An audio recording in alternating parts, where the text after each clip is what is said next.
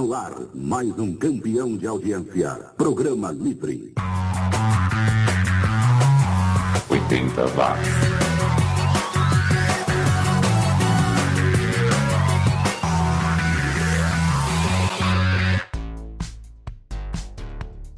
Subiu, tá na rede. Vamos lá para mais um rolê nostálgico pelos 10 anos que mudaram o mundo.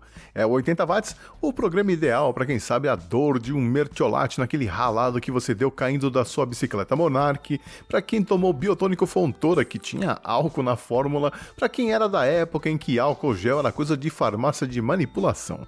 E se você é como eu, um sobrevivente dos anos 80, com certeza vai curtir essa edição recheada com os sons que fizeram a década que nunca acabou. Na seleção de hoje, nós vamos ter artistas japoneses, americanos, ingleses e alemães. Também vou relembrar a primeira aparição de um nu quase frontal masculino em um comercial na TV brasileira e comentar sobre mais uma refilmagem de um clássico do terror dos anos 80. E para abrir os trabalhos por aqui, eu separei três músicas para deixar a gente no pique. Primeiro a gente ouve The Gift, dos americanos do Bullet La Volta, uma banda lá de Boston que infelizmente teve uma carreira curta. Que Boston, não? Logo no começo dos anos 90, eles já não estavam mais em atividade.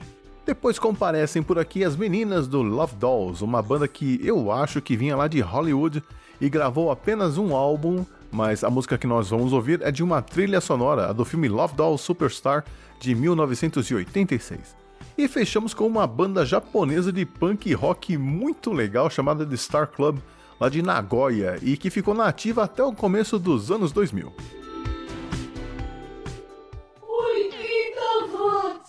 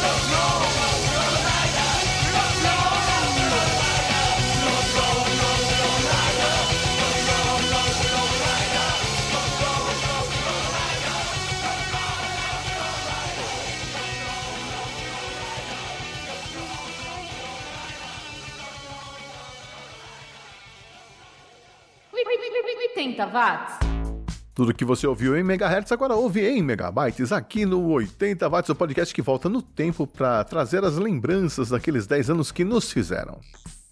80 watts. E será que você se lembra que exatamente 30 anos atrás, o primeiro comercial mostrando um nu frontal masculino foi ao ar na TV brasileira? Era um comercial para as toalhas Artex e era inspirado no filme Dublê de Corpo, do diretor Brian De Palma. Nele vemos uma mulher observando seu vizinho, que sai da piscina peladão e se enxuga insinuosamente para ela. Mas não dava para ver nada não, era tudo bem discreto, mas para os padrões da época foi revolucionário. Primeiro porque invertia o papel de corpo-objeto. Segundo porque foi feito pensando especificamente no público feminino. Teve homem perguntando por que não mostrar uma mulher pelada também, afinal homem também compra toalha. pois é, né? Por essa lógica a gente devia questionar os comerciais de cerveja também, não? Por que não tem os gostosões de sunga servindo as mulheres no bar, hein?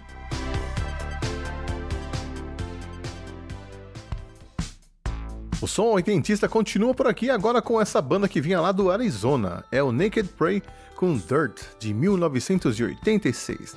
Depois teremos outra banda do Arizona, mas que fez carreira na Califórnia. É o Green on Red com Track You Down, de 1987. Essa banda começou tocando rock psicodélico e no final caiu de vez no country rock. Essa música tá no meio do caminho, confira aí. 80 watts.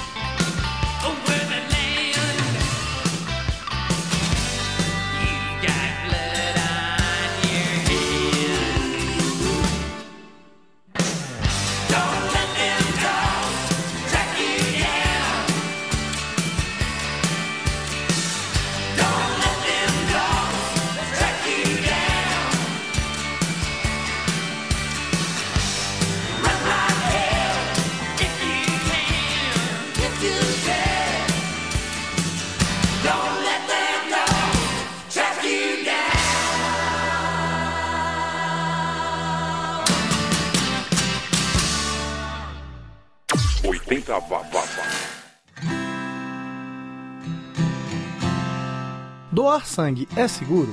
A doação é um ato voluntário. Não tem risco porque todo o material usado na coleta do sangue é descartável para garantir a total segurança do doador.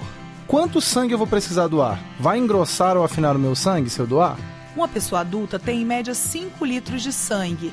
Você vai doar no máximo 450 mililitros de sangue a cada vez. E o sangue não sofre nenhuma alteração, continua com a mesma consistência. Para mais informações, procure um hemocentro na sua cidade ou acesse saude.gov.br. Doar sangue é um gesto de amor. Rede Nacional de Rádio, a maior rede de rádios do país. Comprar, é uma tentação. Na Fábrica de Móveis Brasil. Dormitório completo para casal com guarda-roupa de 10 portas por apenas 89.900. Dormitório. Só na Fábrica de Móveis Brasil, tá? Os anos 80 estão de volta.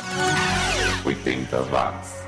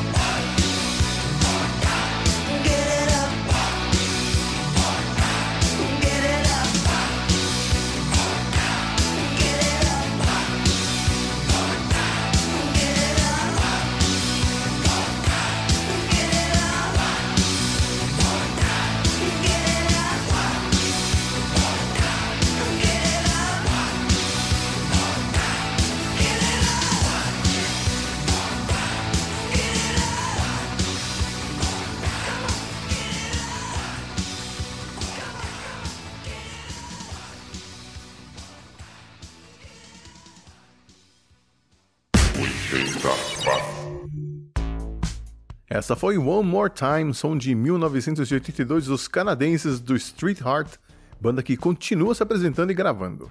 Eles fizeram uma cover de Under My Thumb dos Rolling Stones em 79 que ficou show de bola, procure por aí que vale a pena. Antes ouvimos Hanging Around, som de 87 do Catheads, banda que vinha lá de São Francisco e que durou só 4 anos. Mas o website deles durou bem mais, tá aí até hoje para quem quiser conhecer melhor o Catheads, visite www.catheads.com. Você está ouvindo 80 Watts. Os anos 80 estão de volta. E parece que Hollywood resolveu investir pesado nos reboots de filmes de terror dos anos 80. O próximo da fila é o clássico Hellraiser, né? o filme do Pinhead e seus cenobitas.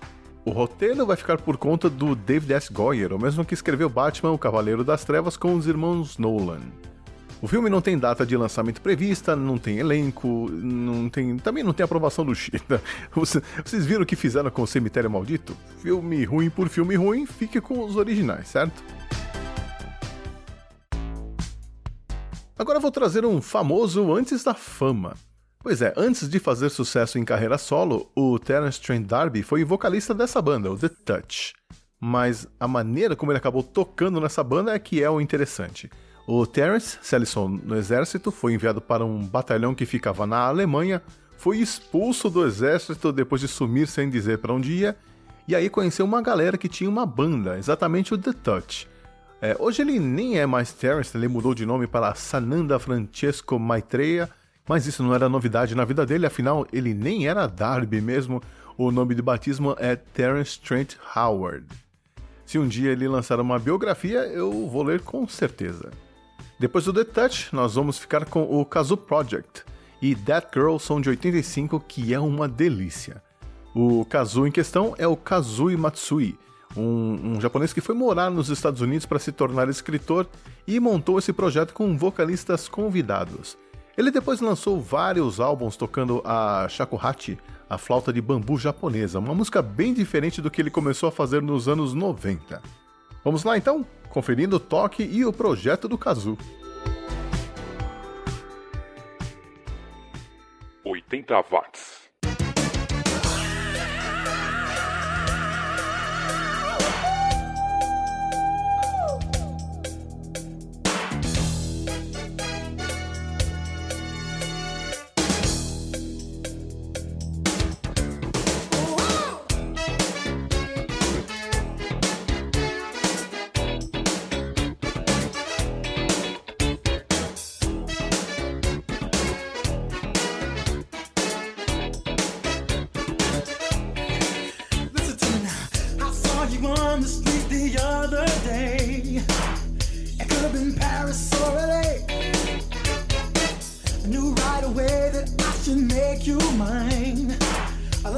That easy to